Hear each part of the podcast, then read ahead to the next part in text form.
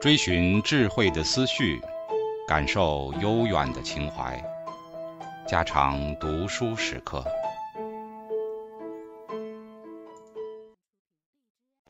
警告：慎入，非专业朗读，听后可能出现且不仅限于挺尸等严重不适，另切勿洗耳，以免污染水源。引发小猫、小狗中毒等严重生化事件。短期择偶的背景影响因素，短期择偶的个体差异。研究短期择偶的一个有效途径是调查那些乐于沾染风流韵事的女子对短期择偶带来的收益和代价的主观知觉，并与那些忠贞不二的女子相比较。科学家的一个调查研究要求被试样本中的女性完成社会性取向问卷。SOI 结果表明，女性无论在使用长期择偶还是短期择偶策略中，都存在个体差异。女性的 SOI 得分与她们对短期择偶和长期择偶的收益的主观知觉相关联。较之从一而终的女子，乐于沾染风流韵事的女子，对短期择偶的收益的知觉存在很大差异。通常采用短期择偶策略的女性认为。有三种类型的收益十分可观，一种是性资源，她们可以寻找一个更乐意从事性体验的伴侣，在性伴侣那儿体验到性高潮，而且从更具魅力的伴侣那儿能享受到更大的乐趣。这些女性还认为和情人的交往能够提高引诱异性的技巧，这一点与提高性技巧假设相符合。他们认为短期择偶更为有利。因为能得到包括昂贵的服饰、职场提升、珠宝首饰、免费的车辆服务。惯于采用短期择偶策略的女性，对促使外遇的环境背景也有不同的知觉。现有伴侣失去工作、薪水减少或者疾病缠身，都有可能促使他们寻找其他关系。这些结果支持了配偶更换假设。惯于采用短期择偶策略的女性。更有可能把对方的问题当作出轨的借口。此外，遇见更英俊的男性也很有可能导致他们产生外遇。另一项基于 SOI 的个体差异的研究着重于对伴侣的承诺的需求的转变。研究使用诸如“我想知道他或她对这段关系是否投入”，例如“同时不和其他人纠缠”这样的项目来测量对承诺的需求。比起专注于长期关系的女性，使用短期策略的女性更愿意在没有承诺的情况下和别人发生关系。此外，他们非常重视对方的受欢迎程度和性魅力，这可以看作是对女性短期择偶的性感的儿子假设的一种支持。短期择偶的两种代价在他们看来也不怎么可能遭遇。首先是名誉损害，他们认为短期择偶给自己带来的。在朋友圈、潜在伴侣以及上层社会中的名誉损失不大可能发生，而现实中不曾使用过短期择偶策略的女性则认为此种行为的后果会严重的多。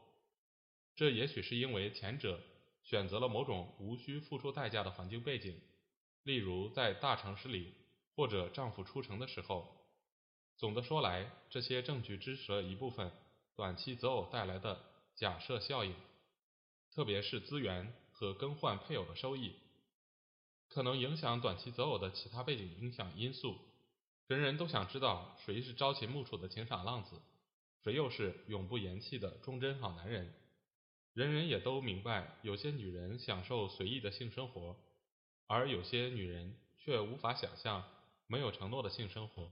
每个个体对于随意择偶的偏好都是如此不同。即便是同一个人，也可能在不同时间、不同环境下转换自己的择偶偏好。人类性策略的这些变化，依赖于大量的社会文化和生态环境的变化。生父的缺乏和继父的存在，女子使用短期择偶策略与成长过程中父爱的缺乏存在着可靠的关联。例如，伯利兹的玛雅人和巴拉圭的阿基人声称。父亲不愿承担义务，是因为他们不愿花费时间、精力和资源去维持长期配偶的关系。关于男女两性的其他研究也已经发现，在没有父亲的家庭中长大的孩子可能发育更快，更早接触性和开始短期性关系。更为有趣的是，一项研究发现，继父的存在甚至比生父的缺乏更可能促进女孩的性早熟。这是采用短期择偶策略的可能预兆。相反的，生父可能给予女儿更多的保护，也就是说，会采取行动阻止女儿过早涉足性行为。最后，与父母关系的疏远更有可能导致女性阅读色情书籍，也就是更有可能导致他们日后生活的放荡。这对男性来说也是一样。生活状态的转变，随意的性生活方式。还和人生的发展阶段相关，在许多社会中，青少年更倾向于利用这种方式评估自己在择偶市场中的配偶价值。他们试验不同的策略，训练诱惑异性的技巧，弄清自己的喜好。等到一切都尝试完毕，他们就能更好地为结婚做准备。这种青少年的婚前性试验是可以容忍的，在某些社会中甚至是被鼓励的。例如，亚马逊地区的 Mihinaku。该现象表明，短期择偶方式和人生发展阶段有关。配偶关系的转变为风流韵事提供了机会。例如，离婚后重估自己的择偶价值就十分必要。婚后子女的存在往往会降低离婚人士的吸引力。不过，从另一方面看，职场地位的提升也可能使得他们的吸引力。超过上次择偶时的水平。性别比例，适宜婚嫁的男女比例是影响配偶关系持久性的另一个重要因素。性别比例受到多方面的影响，例如战争中会战死更多的男性，搏击等危险性活动也更多的影响到男性。故意杀人案中死亡的男性约是女性的七倍。随着年龄增长，女性的再婚率比男性要低。一旦有很多女性可供选择，男性就会转向短期择偶，这是因为性别比例对他们有利，能更好的满足他们对性伴侣多样性的需求。例如，在阿 K，女性比男性数量多出百分之五十，所以男性常常显得十分放纵。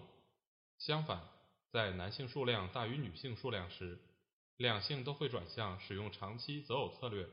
表现为稳定的婚姻和较低的离婚率。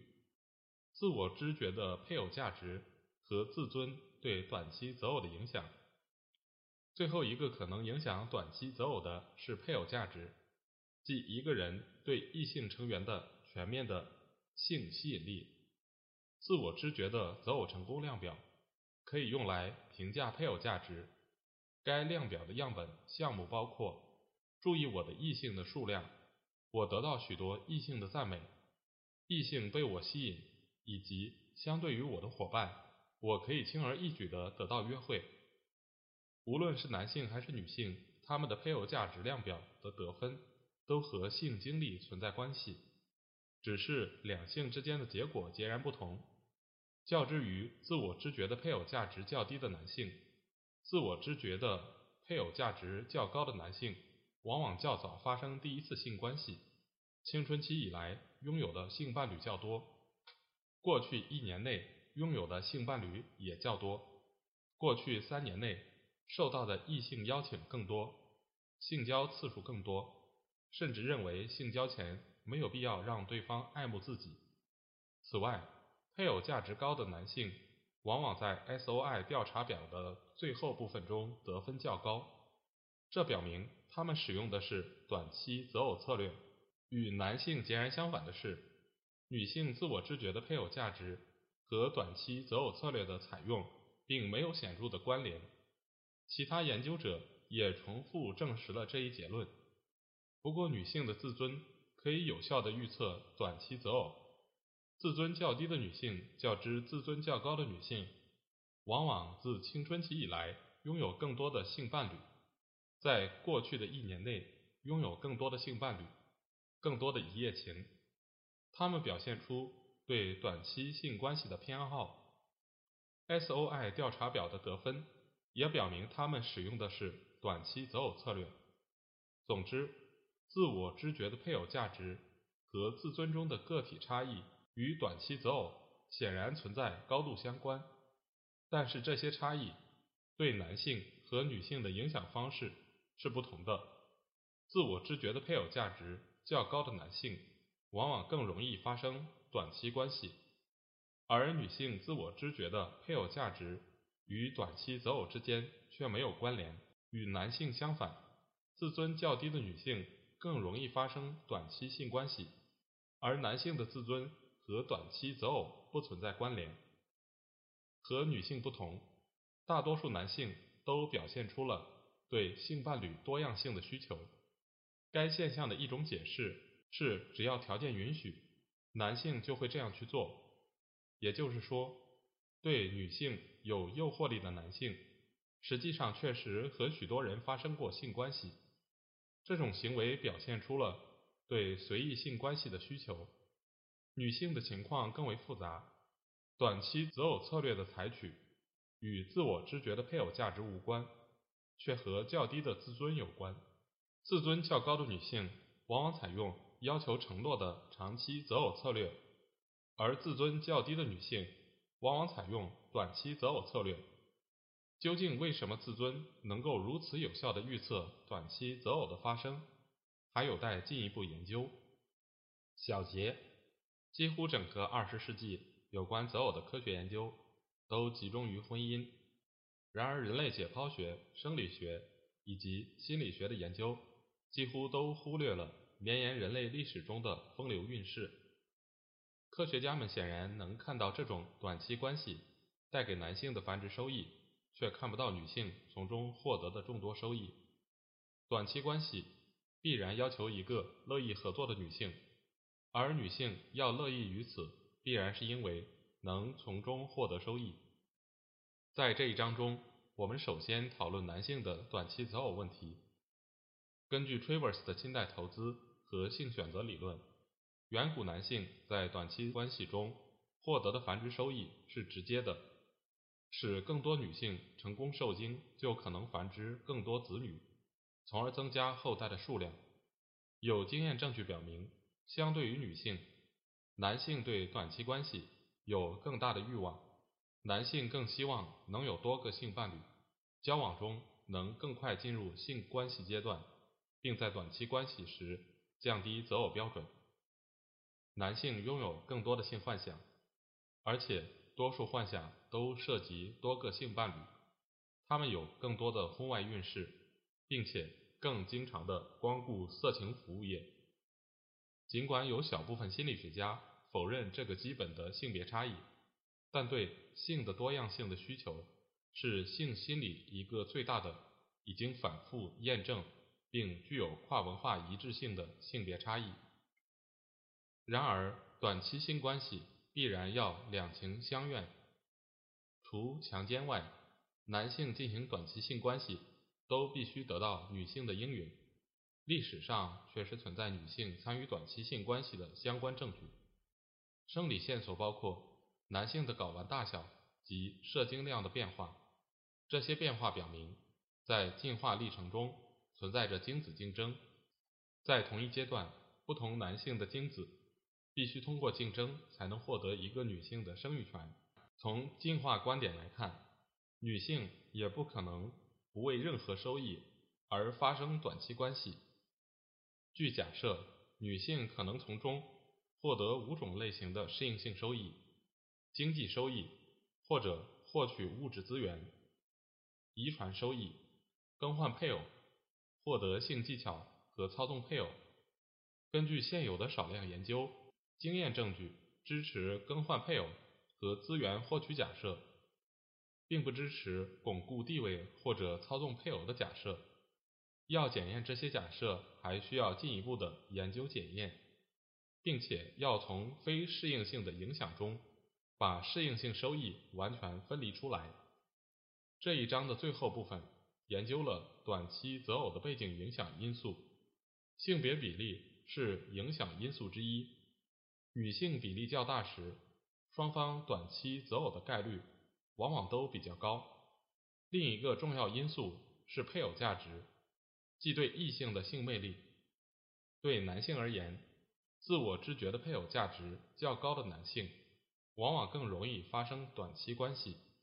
他们一般较早发生第一次性关系，拥有较多性伴侣。对女性而言，自我知觉的配偶价值和短期择偶之间却没有关联。但是，通常自尊较低的女性更容易发生短期关系。她们拥有更多性伴侣，并偏好没有依赖与承诺的性关系。